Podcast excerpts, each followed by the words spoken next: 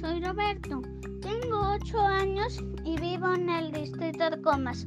Hoy voy a leerles un poema que se llama La Marimba y fue escrito por Rubén Berrios, Honduras.